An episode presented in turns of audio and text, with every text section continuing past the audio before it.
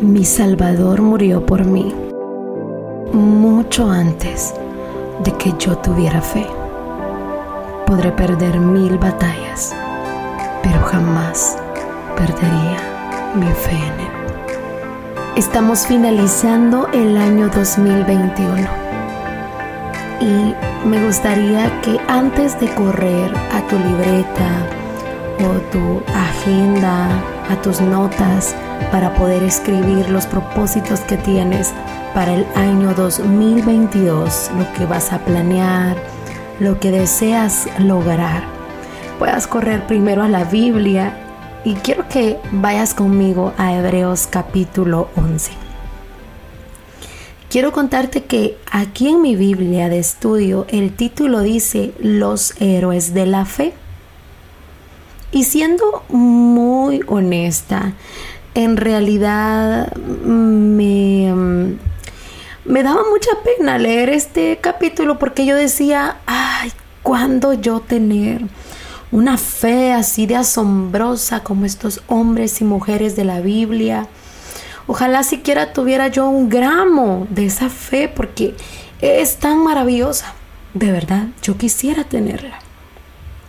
Pero bueno, me animé y por supuesto, siguiendo el reto de Mujer Verdadera 365 de leer la Biblia en un año, obviamente leí el capítulo.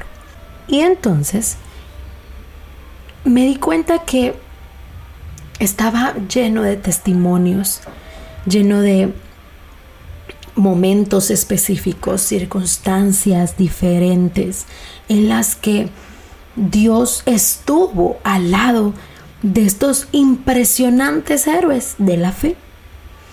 Sin embargo, en los primeros versículos del capítulo 11 tú podrás encontrar una descripción sobre lo que es la fe. Lo primero es que dice que la fe es la firme seguridad de que las realidades que se esperan sucederán. Es la prueba convincente de lo que no se ve. Y sabes que me encanta que no, no se trata de una carga. O sea, la fe no es específicamente una carga pesada sobre tus hombros, sino al contrario. Yo creo que la fe es el producto de una relación, de una relación con nuestro Padre, de una confianza absoluta en Él.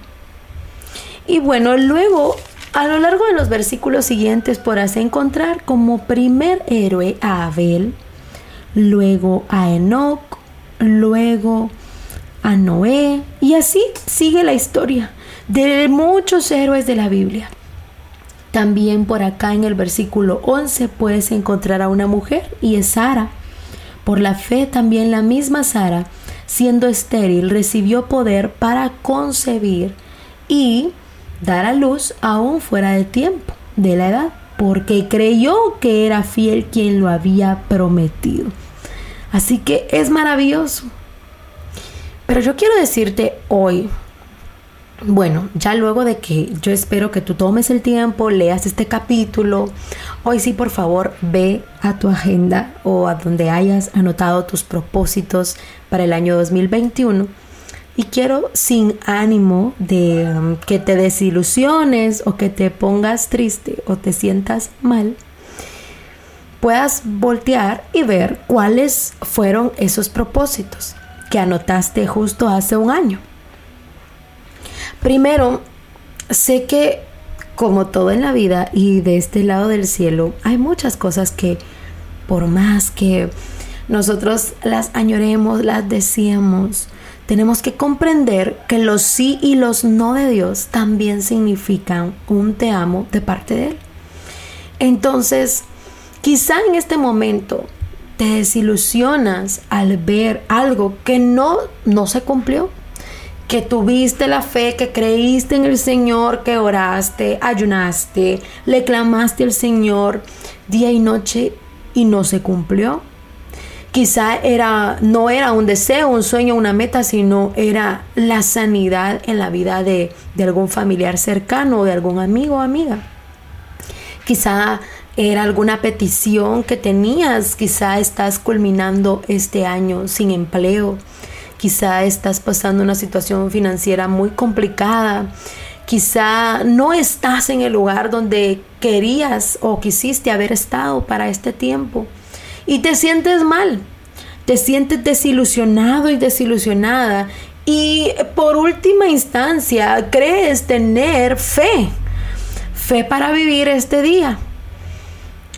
Yo quiero que te tomes el tiempo para leer todo el capítulo 11, pero que también vayas conmigo a 1 Tesalonicenses 5, capítulo 5, versículo del 16 al 18. Y quiero decirte que a lo largo de la vida batallamos con el hecho de conocer la voluntad de Dios. Tú, tú y yo queremos saber la voluntad de Dios. Bueno, pues si ya lo habías aprendido antes, quieres saber la voluntad de Dios para emprender, para estudiar, para elegir a la persona con la que pasarás el resto de tu vida. Quieres saber la voluntad de Dios para qué carrera vas a tomar. Muchas cosas, pero yo hoy quiero decirte cuál es la voluntad de Dios para tu vida y para mi vida, independientemente de lo que estés pensando o quieras hacer. Lo primero es que Tesalonicenses 5, versículo 16 nos dice, estén siempre gozosos. Así es en medio de los vaivenes de la vida, en medio de los múltiples eh, obstáculos y circunstancias, nuestra cualidad permanente se funda en la fe, en la esperanza y en la conciencia de que Dios está con nosotros y de que cumplimos su voluntad. Por ende, lo siguiente en el versículo 17 dice, oren sin cesar, o sea, no paremos de orar. Y eso no significa que vas a estar postrado al suelo eh, día y noche, aunque si tú lo deseas, pues puedes hacerlo, pero lo que significa aquí es permanecer en constante unidad en tu pensamiento al pensamiento de Cristo, orando en todo tiempo, o sea, hablando con el Señor, estar completamente ligado a Él. Pero luego, en el, en el 18 dice, dad gracias en todo, porque esta es la voluntad de Dios para con vosotros en Cristo Jesús. Ahora, quiero, quiero decirte esto. Hay un halo de luz tras cada nube. Dios está con nosotros, sea lo que sea que nos sobrevenga. Es la voluntad de Dios que hallemos gozo en la oración, en Cristo Jesús, en cada condición de la vida. Es la voluntad de Dios que hayamos gozo en la oración en cada condición de la vida. Ahora yo te pregunto, ¿cuál es la condición de tu vida en este momento? Quizá no es la más oportuna.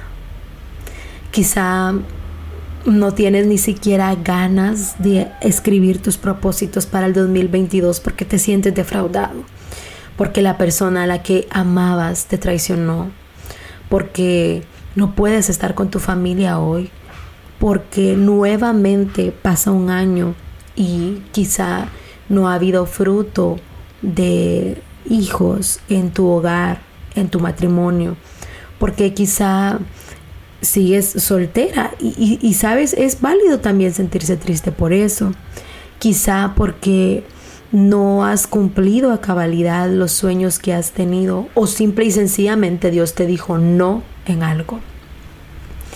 Hoy quiero decirte una cosa. Primero, no te decepciones al leer las historias asombrosas de los héroes de la fe que te pedí que hicieras de Hebreos 11.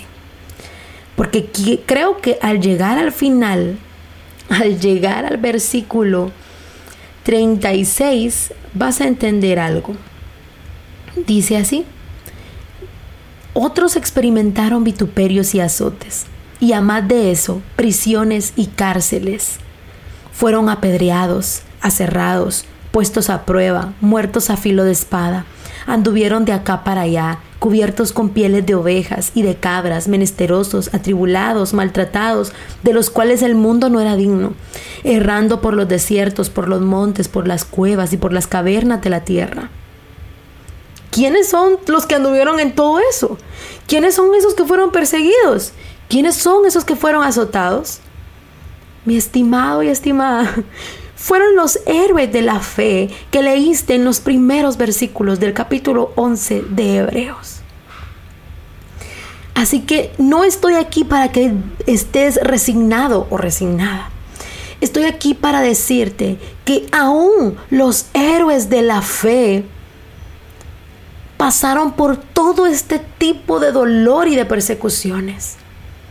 Fueron apedreados, fueron aserrados, fueron vituperados, fueron perseguidos, fueron menesterosos. Anduvieron por cuevas, por cavernas en la tierra cubiertos de pieles, muertos a filo de espada. ¿Y sabes qué? Eran hijos de Dios, héroes de la fe. Creían absolutamente en el Señor y las circunstancias no los hicieron cambiar de opinión.